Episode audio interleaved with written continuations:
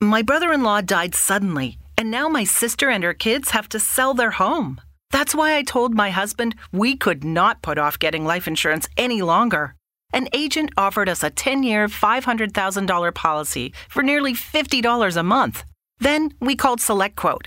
SelectQuote found us identical coverage for only $19 a month, a savings of $369 a year. Whether you need a $500,000 policy or a $5 million policy, SelectQuote could save you more than 50% on term life insurance. For your free quote, go to selectquote.com. SelectQuote.com. That's selectquote.com. SelectQuote.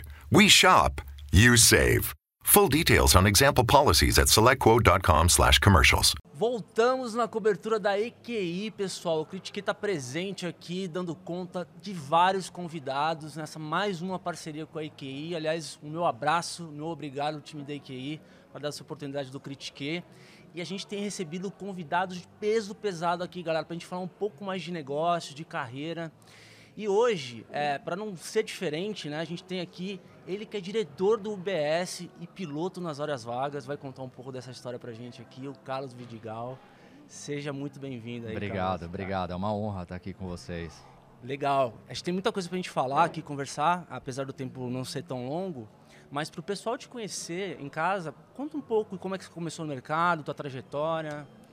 Eu comecei no mercado, é, foi de uma maneira bastante curiosa. Não que eu queria, não que eu gostaria, mas é, por uma recomendação do, do meu avô por parte de mãe, uhum. é, que foi banqueiro a vida inteira. Uhum. É, voltando um pouquinho na minha história, eu, eu, a família por parte de pai tem indústria desde 1892, é, lá no, na região sul do Brasil, uhum. na região do Vale do Itajaí. E, e eu trabalhei lá na indústria por algum tempo, a, em Brusque, Santa Catarina. Sim. Me mudei para o Rio de Janeiro em 2003. Era fui... têxtil? Têxtil. Ah, legal. É, eu legal. adoraria dizer que, sei lá, era algum outro tipo de indústria. mas, mas, ali é o polo, é, né, cara? Ali, é, é o polo. é. é. enfim, é, foi bom. Foi bom, a indústria têxtil foi muito bom durante muito tempo. Depois, com a abertura de mercado, não foi mais tão bom. Uhum. Mas eu fui para o Rio de Janeiro em 2003, passei oito meses lá. Aí eu resolvi sair do Brasil, fui para a Alemanha estudar. É, fiquei o ano de 2004 praticamente todo no, é, na Alemanha estudando. Uhum. E quando eu voltei para o Brasil, no final do ano de 2004, o meu avô, Vidigal, por par, é, meu avô por parte de mãe, é, quando eu posei aqui, me deu uma recomendação que eu tivesse alguma experiência fora da indústria da família lá no Sul. Uhum. E foi aí que eu comecei a trabalhar no mercado financeiro.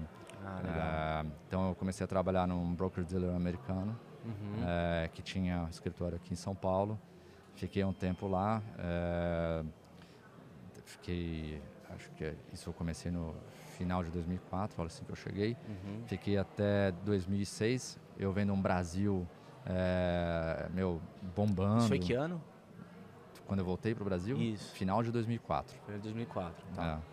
Aí eu, vi, eu trabalhei na, na, nessa, nesse broker-dealer até 2006, eu vendo um. Brasil é, bombando. Eu, eu, eu, queria muito fazer alguma coisa aqui onshore, e a gente só fazia offshore uhum. nesse, nesse broker-dealer.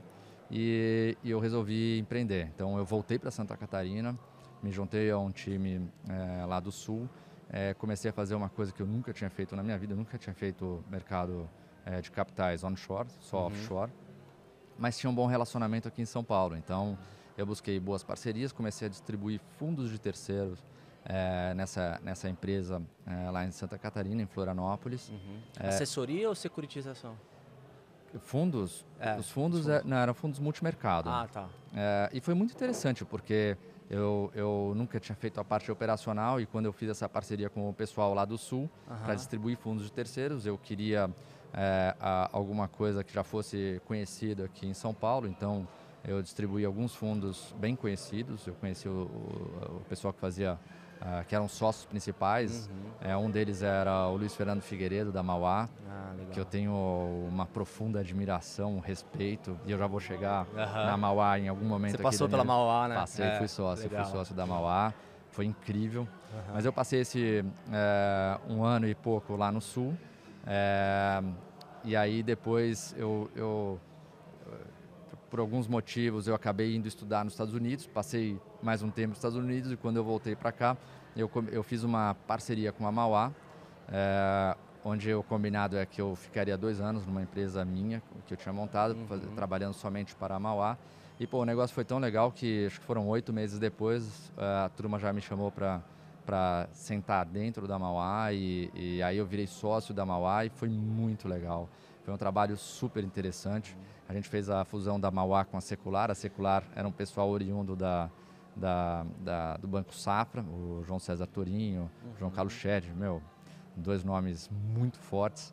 É, e do lado da, da Mauá tinha o Luiz Fernando Figueiredo, uhum. é, tinha, enfim, vários nomes. O Márcio Fontes, que é da, da ASA uhum. é, Investimentos, que também é, é um cara que eu gosto muito. Tinha o Fábio Vidigal, que era meu tio, que foi quem tocou junto com é o livro. É muito engraçado, né, que na trajetória profissional a gente tem a gente tem a impressão de vez em quando que é, puta, como eu tive sorte de encontrar essas pessoas, né?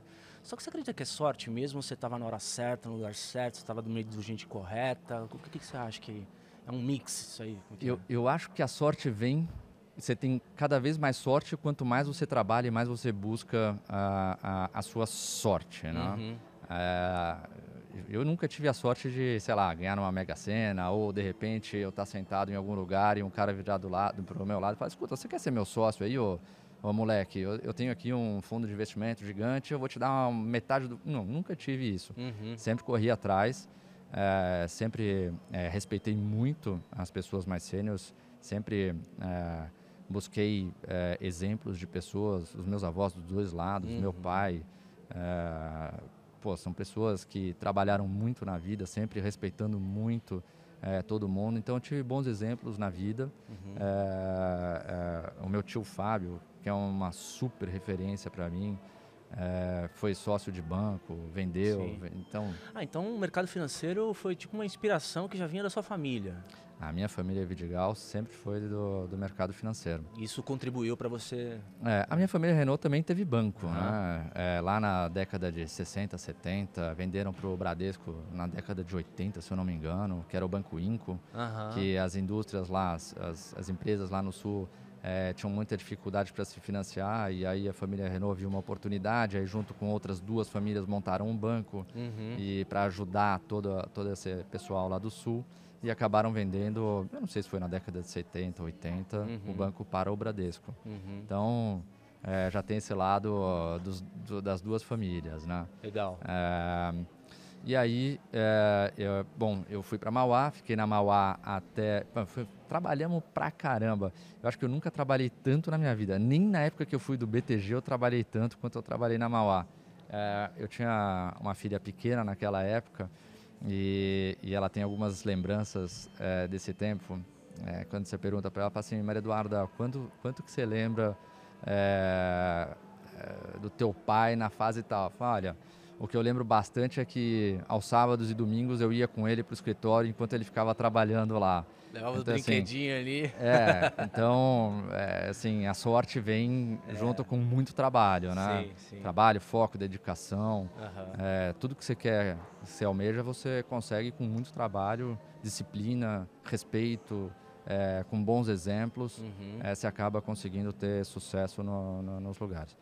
Aí fiquei na Mauá, eu sempre, é, depois de um tempo, eu, eu dizia para o Luiz Fernando que eu queria ter uma experiência numa instituição grande. Aí, é, depois de, sei lá, eu, eu falar com o Luiz, sei lá quanto tempo, muitos meses, ele chega um dia para mim e fala: Ô Carlos, você vai, sei lá, terça-feira você vai lá falar com, com o Renato Com no BTG, é, você tem uma reunião com ele, sei lá, duas horas da tarde. Eu virei para ele e falei: ah, tá bom, Luiz, o que, que você quer que eu faça lá, né? Porque eles já são nossos sócios aqui na Mauá. É, eles já distribuem a gente e que não é via pra... não sei o que eu, que eu vou fazer lá. Não, não, não, eles precisam de uma pessoa assim e eu acho que você tem um perfil bacana. E eu falei com o Con, ele falou para você ir lá conversar. Falei, pô, que legal, que bacana. Olha. É, pô, de, de novo, né, o Luiz Fernando, cara super inteligente, sucesso no, aí na, na, no mercado e, e, pô, foi lá e, e me indicou para a turma do BTG. Aí eu fui lá com o Con, conversei, conversei com todo mundo lá uma semana e meia depois eu estava sentado dentro do BTG e, e, fiquei no BTG há alguns anos. Legal. Ah. E aí a, a, o BTG nessa fase da tua carreira contribuiu, você aprendeu o quê e aí como é que foi a tua passagem para o UBS? foi, foi. Também trabalhei bastante no BTG. Lá é, no BTG. A cultura é diferente, é, né? Lá no BTG. Não, não, assim, a cultura da Mauá também era uma cultura de, ah. de, eh, de, bastante trabalho, né? Lá todo mundo. Eh, naquela época a Mauá era bem grande já. É, e todo mundo trabalhava bastante. É, mas o BTG, olha, foi muito aprendizado. Eu trabalhei com o Rafael Guinde, uhum. né, que é sócio lá do banco. É, também é outro cara que eu tenho uma admiração profunda, é referência também no mercado. Uhum. É, e, e, tinha um time lá que a gente chamava de hunting, né, que era fazer relacionamento, era como um business developer é, para o banco. Uhum. Então, é, eu comecei trabalhando no BTG sentado no escritório de Curitiba. Então, eu ficava cobrindo as regiões de é, Paraná, Santa Catarina e um pouco do Rio Grande do Sul. Uhum. E aí o, o Rafa Guinle me puxou para São Paulo. E aí, putz, foi maravilhoso, porque aí eh, a gente tinha o chapéu do, do banco inteiro ali, então a gente fazia tudo o que... Deixa eu te fazer uma pergunta, Carlos. É, na tua trajetória profissional, você é um cara que foi estudar fora, enfim, é, eventualmente teve que buscar muito conhecimento, até pelo mercado, o mercado que você está inserido, mas também tem uma pegada muito forte de experiência aí, né? Nessa combinação, o que, que você acha que dá maior peso, maior bagagem para um profissional é, que chega assim no teu nível? É a experiência ou é o conhecimento, é o, é o estudo?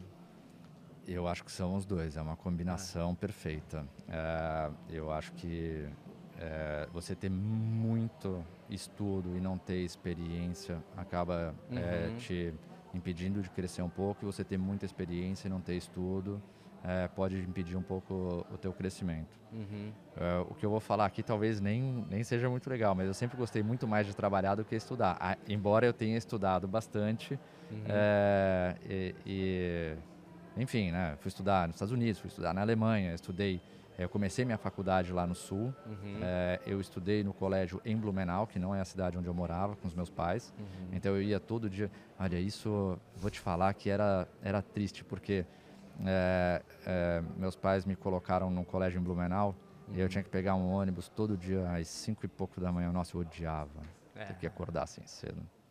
Enfim, é. foi, foi, legal pra caramba. Uhum. Foi muito legal, foi muito bom para mim, porque é, em, em, nesse colégio em Blumenau eu conheci muita gente, fora daquele é, círculo lá de, de, de, da minha cidade de Brusque. Então, a família continua lá, na região? Cara, os meus pais vieram para cá é, em 2015, se eu não me engano, 2016, alguma coisa assim. É, eu, eu, eles têm cinco filhos, eu e mais quatro. Uhum. É, e naquela época, a minha irmã mais velha estava morando no Canadá com o marido e as filhas.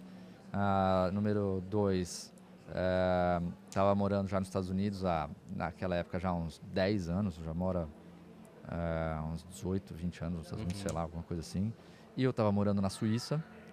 É, o meu irmão. Tava, já, já, pelo UBS? Já né? pelo UBS. Ah. Eu, eu me mudei para a Suíça em 2016. Ah, tá. O meu irmão estava é, morando em São Meus dois irmãos mais novos estavam morando em São Paulo. Uhum. E a minha mãe, que é com a família dela toda daqui de São Paulo, vivia espetando meu pai. Poxa, vamos para São Paulo, tá todo mundo lá, todos os filhos, netos todo mundo entre aspas, né? Tinham só os dois mais novos, porque Sim. os outros três, um no Canadá, outro na Suíça, outro nos Estados Unidos, mas estavam é, todos mais para o norte, né? Uhum.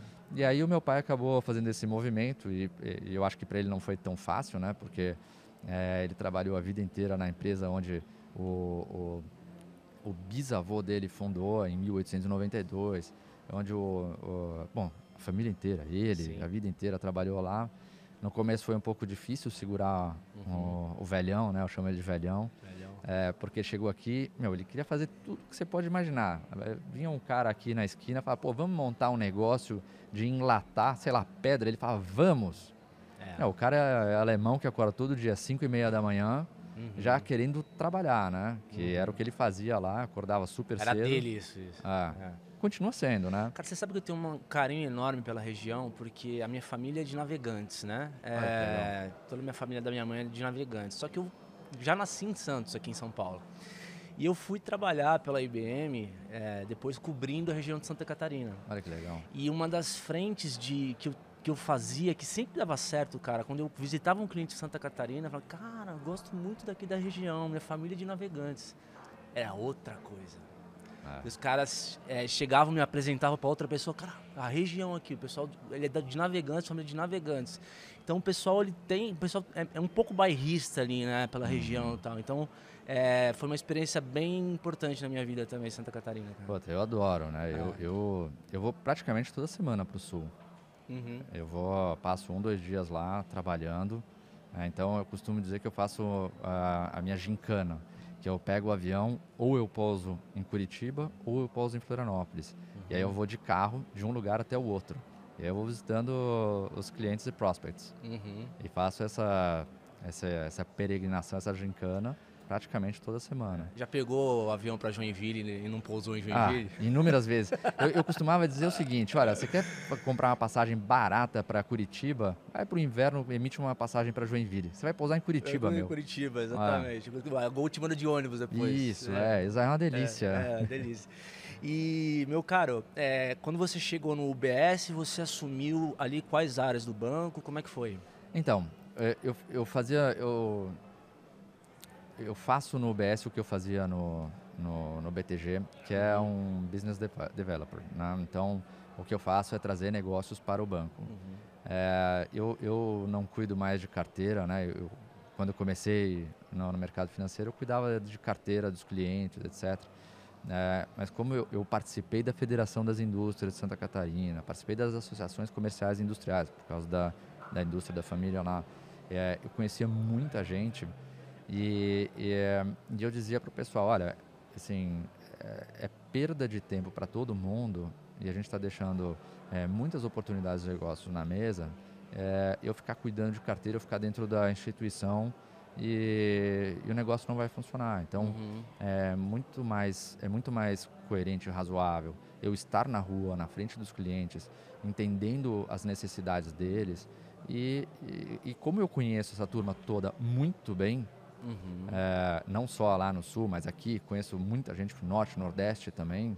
Graças a Deus eu tenho uma belíssima rede de, de contatos de amigos espalhados pelo Brasil inteiro. É, é, era muito mais inteligente eu ficar na rua, né, na frente dos clientes e dos prospects, entendendo as necessidades deles é, e, e, e conhecer muito bem é, todo mundo que está na instituição que eu estou trabalhando. Então eu conheço todos os bankers, todas as áreas é, é, e aí eu acabo conectando, fazendo o, o perfect match que eu falo do- dos nossos bankers com os nossos prospects. Então isso é maravilhoso porque é, eu, não, eu, não, eu não preciso dedicar muito tempo quando o cliente já vi, quando o prospect já virou cliente. É, eu acompanho é, o que está acontecendo na- nas carteiras dele, acompanho as conversas, mas não o tempo inteiro. E, é, e aí eu vou sempre trazendo no- novos negócios para a instituição. Então, faço negócios com a, a- área de investment banking, faço crédito, faço é, wealth management, faço absolutamente uso todas as áreas do banco. Inclusive a área de su- sucessão também, né? Muito. Sucessão patrimonial. é, bastante. Assim, é, queria falar um pouco sobre isso, é, pegando um pouco da, dos tempos de vida, né? Principalmente se você pegar um empresário, né? A época de acumulação e depois manutenção e distribuição. O Brasil ainda não tem tanta cultura nessa questão de criar dispositivos para você fazer a sucessão do patrimônio de uma maneira que nem lá, lá nos Estados Unidos. Você acha que é cultural mesmo ou isso está melhorando? É cultural, Ah. mas melhorou muito. Uhum. É, lembrando que eu trabalho no mercado financeiro de 2004 para cá, né? Então Uhum. eu vi uma mudança assim muito grande na nessa nova geração, já aceitando muita coisa. Uhum. Mas antigamente era que nem o meu avô é, Renault, né, é alemão, e ele falava: Eu não vou fazer sucessão nenhuma, eu trabalhei, construí, a hora que eu morrer, vocês se virem. aí. e aí é um problema, né? Porque, É. porque você não deixa um negócio bom para a próxima geração, você deixa problemas. É problema. Porque daí, na maioria das famílias, é, você acaba tendo indisposição. Uhum. Porque para você é, é, fazer essa sucessão é difícil. Vamos supor que o, que o, é, o patriarca foi lá e conseguiu construir um belo de um patrimônio. Tem uma casa na praia, uma casa no campo, uma casa nos Estados Unidos, uma casa no Portu- em Portugal, né? fora o dinheiro, que o dinheiro é a parte mais fácil. Uhum. E aí, como é que você vai dividir a casa da praia, que é, todos os filhos querem? Uhum. Mas um filho não se dá com, com o outro, então tem uma briga lá. Ou os dois se dão, mas as, as esposas é, não se não, não, é, não, gostam uma da outra e acaba uhum. tendo um monte de, é, é, de desentendimento e aí acaba afastando a família e acaba tendo briga na sucessão. Uhum. Aí é, tem a empresa que é uma geradora de caixa, vai ficar com quem? Vai dividir para todo mundo? Poxa, mas é, um dos herdeiros lá, ele não gosta de trabalhar, mas ele não quer se desfazer da empresa Sim. que que que está lá uhum. dando dinheiro. Então é muito difícil, né? Você, é. você, você, organizar tudo isso. Por isso que é super importante você ter pessoas muito qualificadas é, fazendo esse assessoramento, né? Uhum. É, juntamente com os advogados, para você conseguir desde antes fazer toda essa parte de sucessão patrimonial, uhum. porque você vai evitar briga, uhum. você vai economizar dinheiro e, e você não vai ser quando você morrer, você não vai ser xingado pelos herdeiros lá que não fez as coisas direito. Então é um, é, é um, tema bem legal que a gente trabalha bastante é, é, e, é super importante, né? Você conseguir é, ter esse, esse, esse, tipo de, de atitudes em vida, né? Uhum. E, e, não precisa você estar tá velho né? De lá nos velho, já vivido, vou uhum. dizer assim, nos 85 anos para começar a pensar nisso. Não, tem que começar a pensar desde já. Uhum. Eu, eu tenho 43 anos. Eu, eu já tenho alguma coisa bem organizada. Eu tenho três filhos. Uhum. Três filhos maravilhosos. É, mas a mais velha tem 23 anos e o mais novo tem 8 meses. Uhum. Então, assim, como é que eu faço é, para organizar isso tudo, né? Então, todo ano eu vou mexendo alguma coisa, porque ou eu compro alguma coisa, ou eu vendo alguma coisa, ou eu acho que um precisa mais é, de determinada coisa, outro de outra. Então eu tenho que pensar no futuro deles, porque se eu morrer hoje, como é que eles vão ficar? Né? E as estruturas também que vão abraçar essas pessoas que no futuro vão utilizar o patrimônio, porque, por exemplo, você pode ter perfis de, de filhos que não são gestores ou que não têm tino para o negócio, mas ao mesmo tempo quer usufruir, quer profissionalizar a empresa e usufruir é, do rendimento desse patrimônio, talvez uma hold, um family office, né? Tem várias formas de fazer, certo? Certíssimo. É. Eu vou te falar que várias famílias é, têm os herdeiros que não têm competência para tocar as companhias. Uhum. É, isso é um problema, porque daí você tem um negócio maravilhoso que acaba se tornando é, uma draga, né? Porque a, a, a, as empresas não aceitam é, muitos erros. Uhum. É, a, a, conta uma hora chega. Uhum. Assim, na minha família, por parte de pai, tem uma história clássica lá. Então, assim, não fizeram a coisa direito, todo mundo achou que era super é, competente e o negócio não andou direito. Uhum. É, todo mundo saiu bem, todo mundo saiu bem, mas podia estar melhor. Uhum. Né? Então, é, é, muito importante você é, fazer um belo de um acordo de acionistas, você é, se você vê, você, o, o, quem construiu a empresa, ou quem está lá no comando da empresa, você vê que o seu filho não tem capacidade, meu, você tem que. E às vezes ele nem tem vontade. E, uhum. e antigamente era muito comum você ver o, o patriarca falar: não, você não vai fazer, é, não sei, arquitetura, não vai fazer engenharia, não vai fazer, não sei o que, você vai trabalhar aqui comigo. Uhum. E aí o cara não tinha a menor vontade.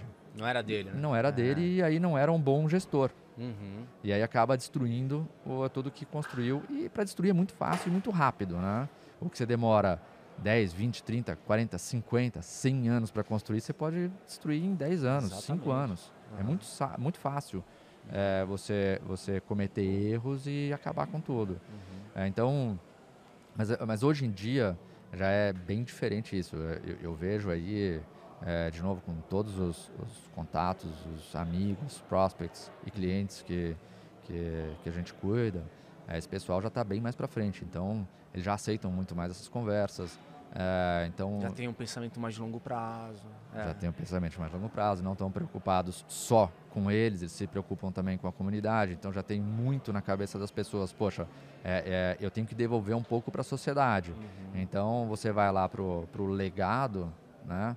É, se você separar a tua, a tua, o teu patrimônio em três L's, né, é, liquidez, é, longevidade, legado, você consegue é, pensar em três caixinhas diferentes onde você vai carregar é, o teu patrimônio, teus investimentos, o que, que você vai fazer, você consegue planejar tudo de uma forma melhor. Uhum. Legal. E assim, pra mudando um pouco o assunto agora, você é um cara que recentemente ganhou a Porsche Club em, em Goiânia, né? Porsche Você tem Cup. um- a Porsche Cup em, Ah. em- em Goiânia junto com o Razia. É, cara, assim, primeira coisa que me vem na cabeça de curiosidade é como que um profissional do mercado financeiro que trabalhava levando a filha no sábado porque não tinha tempo é, achou tempo ou um hobby desse para poder se dedicar a ponto de disputar uma, uma, um campeonato de Porsche, enfim, nível profissional, cara. É, então, eu vou falar uma coisa que o André vai brigar comigo.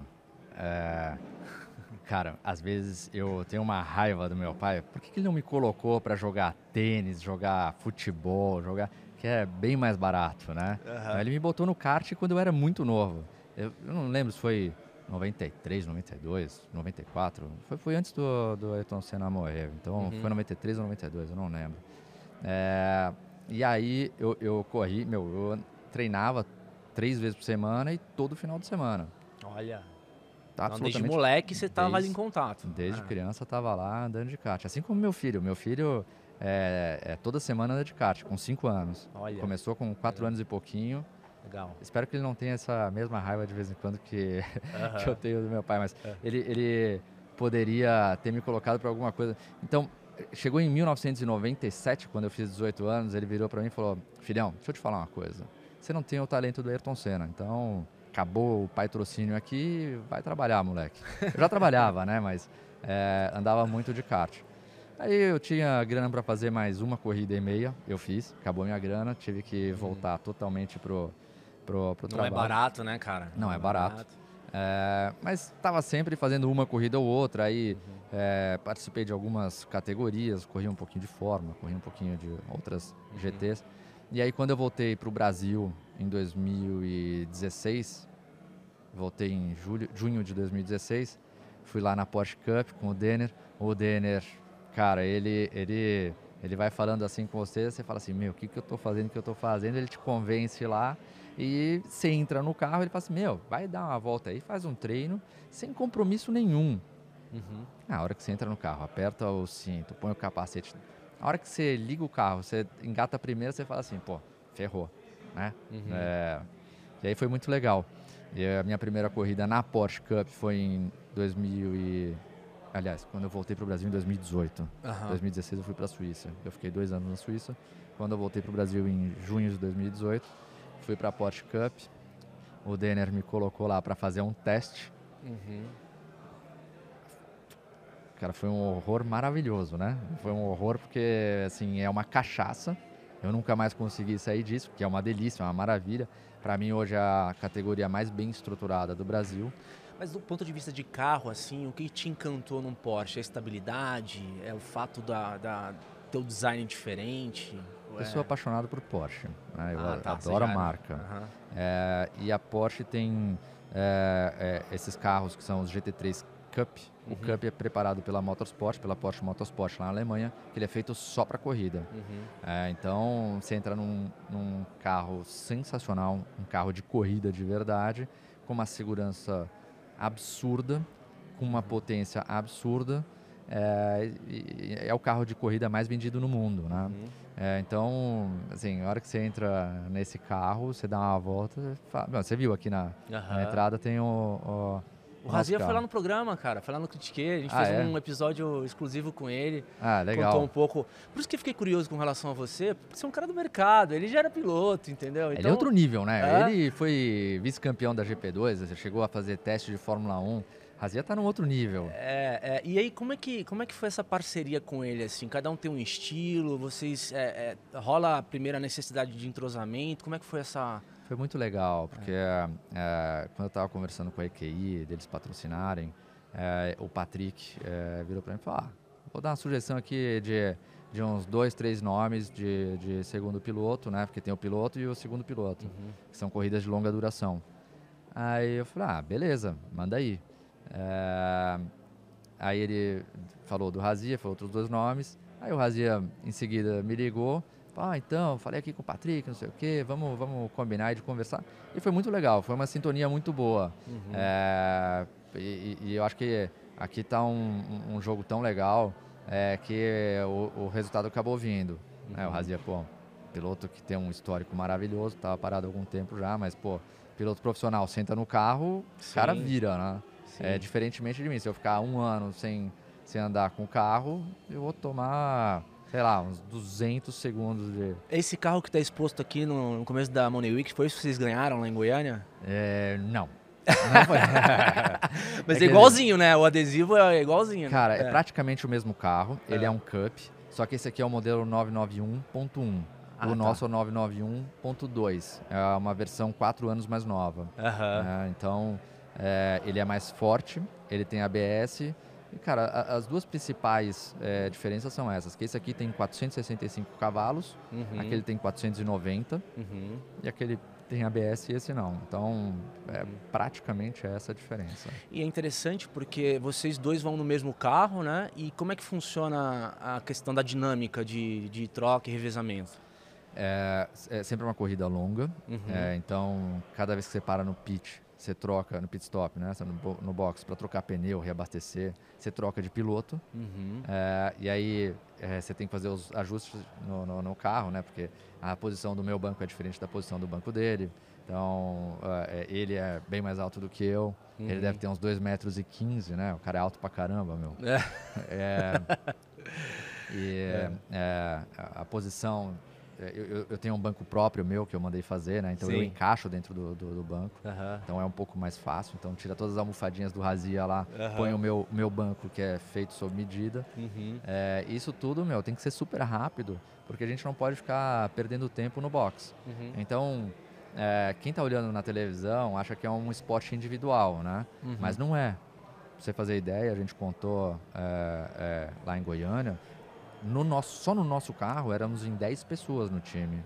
Uhum. Então, assim, diretamente só no carro. E aí você pega todos é, os que estão envolvidos no carro, assim, dá mais de 50 pessoas trabalhando. Uhum. Então, é um esporte individual que é super coletivo, né? Uhum. Mas então, aí a gente tem que. A gente treina é, é, tempo de entrada em box, tempo de saída, quanto tempo que pode ficar parado lá para trocar os quatro pneus, reabastecer, trocar o piloto. E você é. conseguia conciliar isso com toda a tua agenda de trabalho paralela? É, não tem opção, né? É.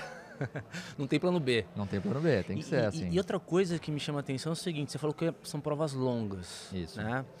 E dá para tirar alguma lição de uma prova onde você tem que ficar, ainda mais você que ganhou é, uma prova dessa, do ponto de vista do flow, você entra em estado de flow ali, de foco, e você não pode desligar um minuto. Como é que é essa, essa experiência? Então, é um negócio mágico, né? Eu, é. eu entro no autódromo, eu esqueço de absolutamente tudo. Uhum. Absolutamente tudo. Não esqueço dos meus filhos. Uhum. Ponto. E da minha mulher. Senão ela briga comigo. Só, é, não, Olha, tá ali, ó. Ah, oi. é, então, eu, eu, esqueço de absolutamente tudo. É, é, é, um negócio tão mágico, entra num, num, num outro mundo ali, tão focado. É, porque é um esporte caro, né? E, uhum. e tem gente uhum. patrocinando. Então, é, tem a, a EQI, tem a Avan, tem a Marvitec, tem a ABC Embralote. Pô, os caras estão apostando na gente, né? Sim. Não é uma brincadeira que eles estão lá tipo, colocando uma grana e achando que, ah, se der, deu, não der, não deu. Uhum. Então tem que ter a nossa, a nossa dedicação, uhum. foco, para que o negócio aconteça. Uhum. Eles esperam alguma coisa da gente. E a equipe toda que está em volta, né? Não é exato. um patrocínio exato para os dois pilotos, mas sim para uma estrutura, toda que está toda ali ah, e tal. Então, então ali, é, é, se você pegar dos gentleman drivers, né, que são pilotos que nem eu, que são, é, a maioria deles são empresários, é, tem seus negócios e e, e, tem cabeça em outro lugar, a galera vai lá, entra no carro, dá suas voltas, faz seus treinos, discute um pouco lá com a turma e vai embora pro, pro restaurante, vão se encontrar, etc. Uhum. Eu eu fico um pouco mais de tempo. Eu normalmente, normalmente eu sou o último piloto dos gentleman, gentleman drivers a sair do, do autódromo, uhum. porque eu fico passando todas as estratégias, eu fico olhando o que aconteceu com com, com o pneu, aonde que eu errei, porque a gente tem uma série de informações, né? É, uhum. o, o, que a gente chama de data, né? Uhum. Então, é, eu sei exatamente onde eu freiei em cada curva, eu sei onde eu acelerei, eu sei em que ponto que eu, que eu virei o volante, eu sei é, em que ponto é, o carro saiu de traseira, por, por que, que saiu de traseira. Então, tem todas essas informações é, é, por gráficos. Né? Você treina em simulador ou é no jazz mesmo, descobrindo a pista, memorizando, treinando? Simulador é importante. É, eu não gosto muito, mas é super importante. Uhum. É, pra você memorizar a pista. É. Saber onde freia, mais ou uhum. menos, é saber onde freia, onde vira, onde começa a acelerar. Uhum. Porque hoje em dia, com a tecnologia toda, os simuladores estão muito bons. Uhum. Então você tem uma, uma sensação muito real do carro. Uhum. Você, não vai, você não vai ter é, a sensação do carro sair de traseira porque o simulador está ali parado, né? Uhum. É, mas é, é, é, bem importante, é muito importante. Uhum. Então, se você pegar... Tem vários casos aí de, de, de, pilotos que saíram do simulador, entraram no carro e os caras viraram bem pra caramba. Uhum. É, então, sim, simulador eu faço. Legal. E o ritmo de treinamento, Carlos, você era simplesmente um dia por semana, dois dias por semana, para você poder conciliar ali no mínimo possível da tua agenda entre o trabalho e a. Eu sou curioso com relação a isso, tá. cara. Eu, eu, por exemplo, tenho duas carreiras, né? Tem, então. é, eu tenho, eu tenho algumas coisas que, que eu não abro mão. Primeiro, é, é família, né? Então, o meu filho, Carlinhos, que anda de kart, sou eu que levo ele é, para andar de kart. Então, toda terça-feira à tarde, eu, eu, esquece trabalho. Uhum. Eu vou lá com o Carlinhos no, no cartódromo e passo a tarde com ele. Uhum. É, então, ele fica treinando das quatro e meia da tarde, das quatro, quatro e meia da tarde, até as seis, seis e meia. Uhum. E, meu, e o moleque entra no kart e aí o moleque fica andando lá uma, duas horas de, de kart sem parar. Uhum.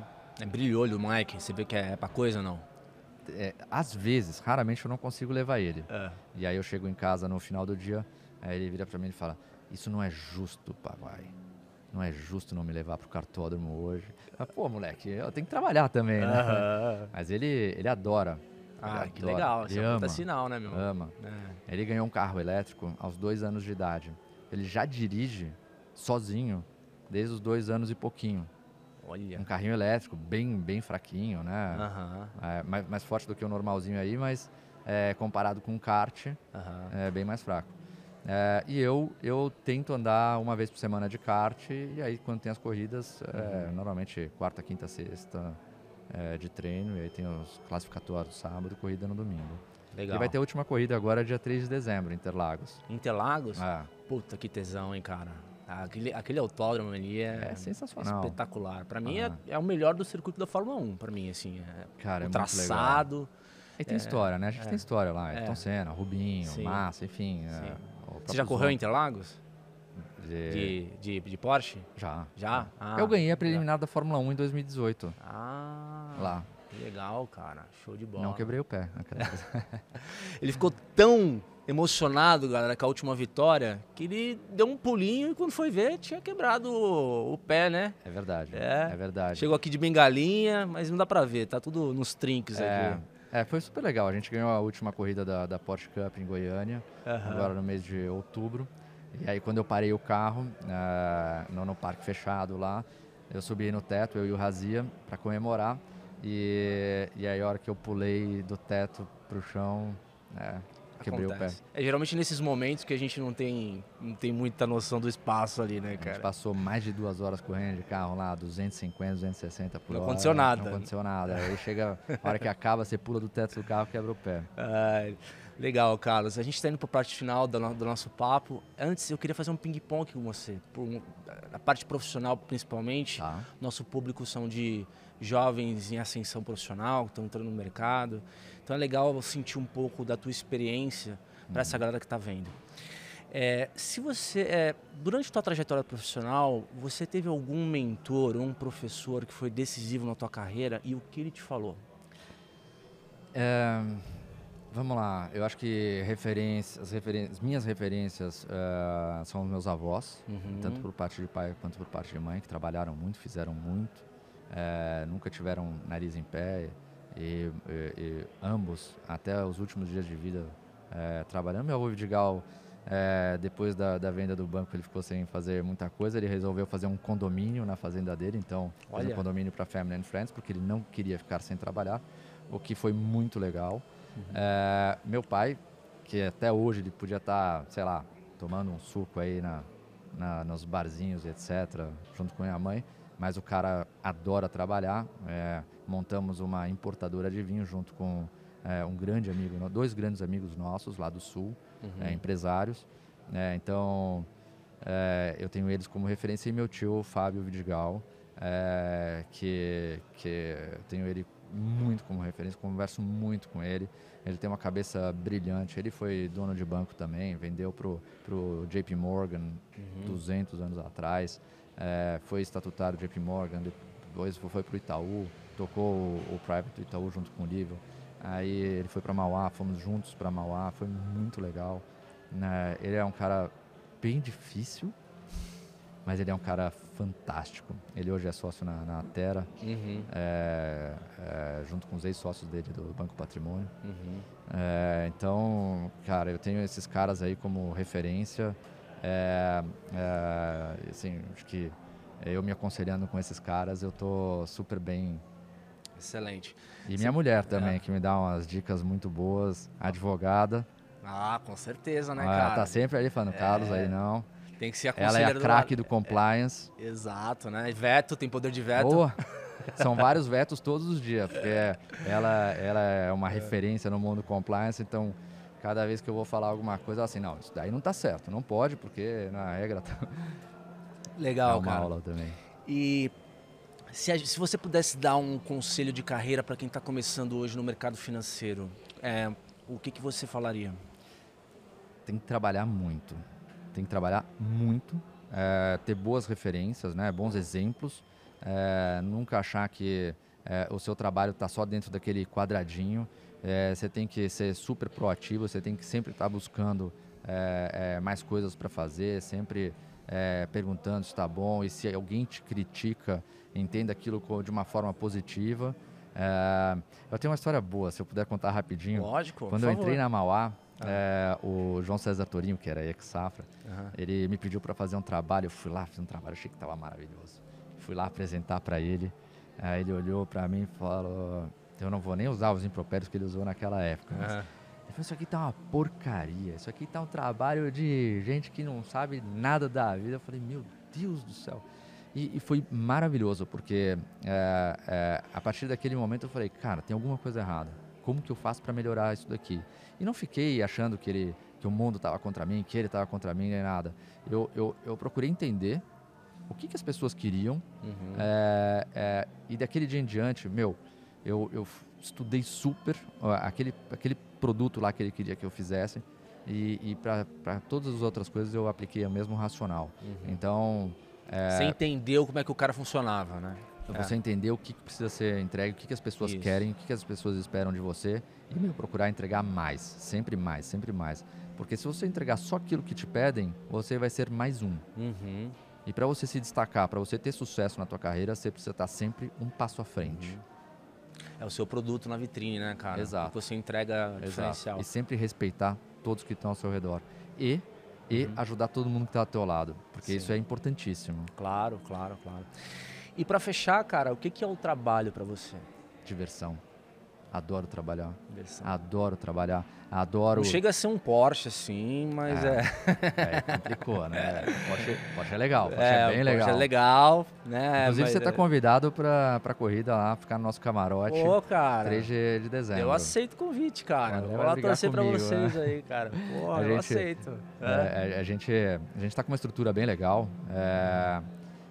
e, pô, vai ser muito legal. Tem uma tem uma, uma estrutura é, super interessante. Vai, começa lá pelas nove da manhã e vai até a meia-noite. O encerramento dessa etapa vai ter o show do Capital Inicial. Uhum. Então, assim, é, é, é, um show. Vai ter o maior encontro. Que dia da, que vai ser? 3 de dezembro. Ah, legal. Maior encontro de postes da América Latina, acontece nesse dia lá no Autódromo, então é um showzaço. O Léo, acho que o Léo, o Patrick já comentaram comigo já, com certeza, acho que eu vou estar lá torcendo por vocês. Pô, né? que legal, bacana. Cara, muito obrigado pela tua presença. Obrigado você. Por ter aceitado o nosso convite aí. É, portas abertas sempre. Obrigado. Estivemos aqui, galera, com o Carlos Vidigal Renault em mais um convidado da Money Week 2022 presencial com o Critique. Então a gente continua na cobertura. Até a próxima. Até mais. Tchau, tchau.